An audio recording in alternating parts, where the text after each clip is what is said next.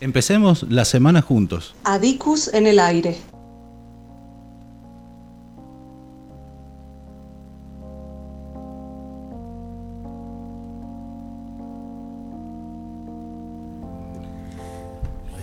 La docencia universitaria comienza un nuevo ciclo lectivo en condiciones difíciles. La pandemia COVID-19 modificó la forma de trabajo y recargó sobre las espaldas de la docencia el proceso de acompañamiento, enseñanza, aprendizaje y mucho más. Y cuánto más, la verdad. En este contexto, la docencia universitaria, tanto a nivel nacional como a nivel local, se prepara para un ciclo lectivo que en su mayoría va a ser en condiciones de virtualidad. Y para nosotros es importante analizar el estado actual de los salarios y las condiciones laborales a las cuales nos enfrentamos en este año.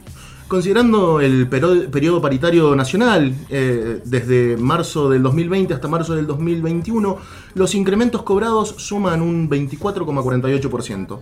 Esto es tomando la diferencia entre el básico del cargo testigo de marzo del 2020 y el básico de marzo de 2021. La inflación acumulada en ese periodo es del 46,07%, estimando una inflación de febrero del 3,9 y de marzo del 3,7 en esta hipótesis, la diferencia es de 21,61%. Si la estimación es de un 3% en ambos meses, la pérdida inflacionaria sería de un 19,8%. Es decir, afirmamos que la pérdida es alrededor de un 20%. Por eso es que sostenemos eso, eso nosotros, la pérdida salarial del 20%. El gobierno y los gremios que firmaron el acta del 2020, en la cual no se cumplió con la cláusula gatillo, Parten que en el año 2020 los salarios empataron con la inflación, con lo cual la pérdida salarial sería solo la inflación de enero, febrero y marzo del 2021. El Ministerio de Educación tiene que convocar a la paritaria en marzo. Lo principal de la enseñanza continuará siendo virtual, por lo menos en el primer semestre. Continuaremos exigiendo las condiciones presupuestarias para que los costos no se descarguen sobre nosotros. Esto implica el reclamo de compensación o reconocimiento de gastos, conectividad adecuada en las plataformas de las universidades y unas cuantas cosas más. cosas más. Bueno, y arrancó el año, por supuesto, el 8 de marzo, Día Internacional de la Mujer Trabajadora. Nos movilizamos en todo el país en sincronía con el paro internacional de mujeres, con el objetivo de visibilizar el peso que tenemos en la matriz productiva de cada país, en la rama de la economía y por supuesto en la sociedad con la consigna Si nosotros paramos, se para el mundo. Durante la pandemia las mujeres nos llevamos la peor parte, a cargo de las familias y el trabajo en casa. Se duplicó la tarea y a veces se triplicó la tarea y no así el reconocimiento de la jornada laboral, ni gastos, ni tareas extras. Por lo tanto, marchamos unidas y organizadas con consignas claras que cargan muchos años de historia como la consigna igual salario por igual trabajo, y realizamos además todas las asociaciones acá en San Juan y a nivel nacional, distintas iniciativas a lo largo y a lo ancho del país. Seguimos en pie de lucha camino a la igualdad. Eh, llegamos a marzo, abril, eh, ahí y el retorno a clases es inevitable. Todas las universidades han planteado mantener los cursados virtuales de mínima el primer cuatrimestre. Solo se habilitarían algunas prácticas y o exámenes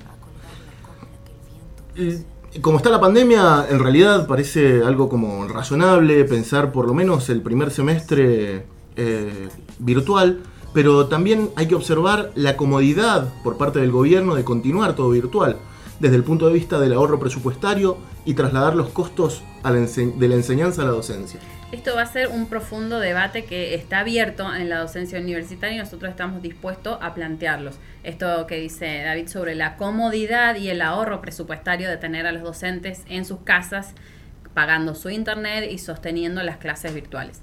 Nos preocupa enormemente profundizar y estabilizar esta modalidad virtual facilite la mercantilización de la enseñanza superior, porque si bien eh, la Universidad Nacional de San Juan no está arancelada, los docentes tenemos que pagar internet cada uno en su casa. Eh, esto es un debate abierto en el grado universitario, al revés que la primaria y secundaria, por supuesto, que hay mucho entusiasmo con expresiones como la virtualidad llegó para quedarse.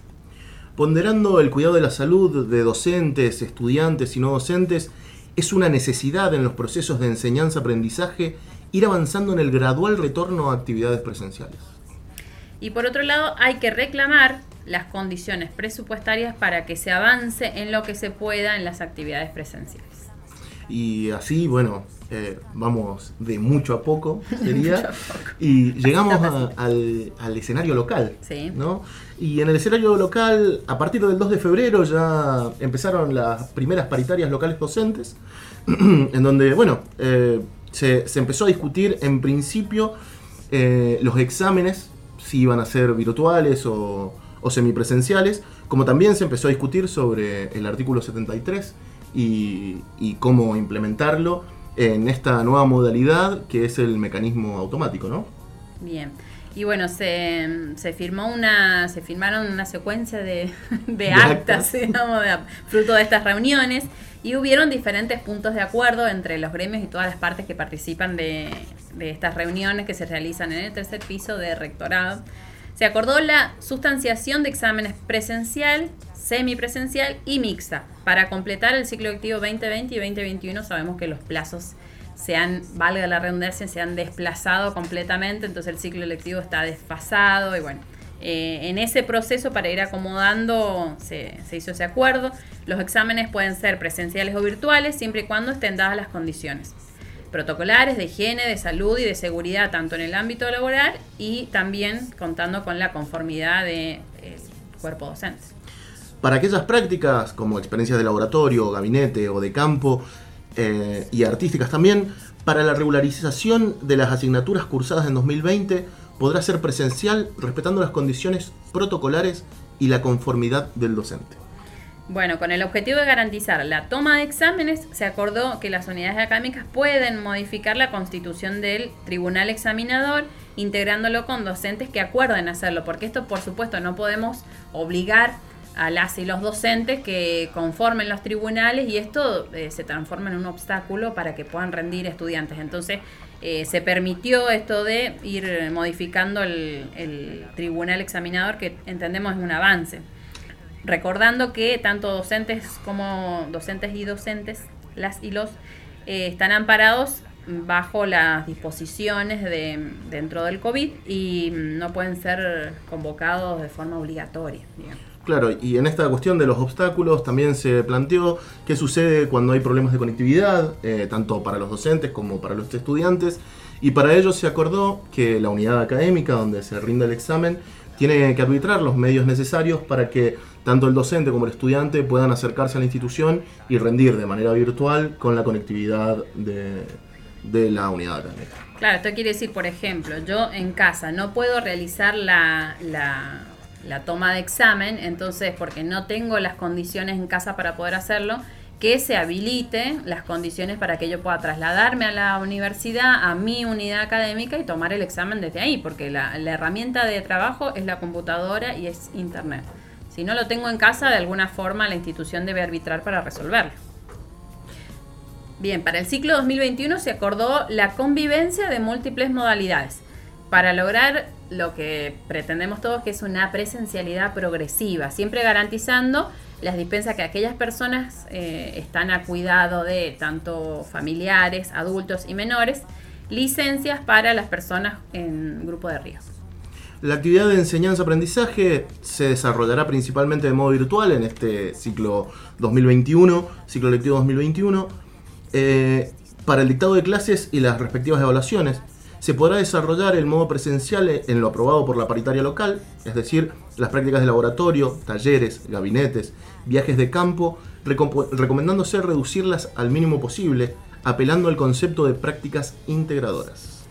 Bien, bueno, yo soy una bióloga de campo y que me quiten las prácticas de campo, la verdad que es terrible. en algunas carreras es terrible porque es eh, una de las mejores formas de aprender con la práctica y en el campo.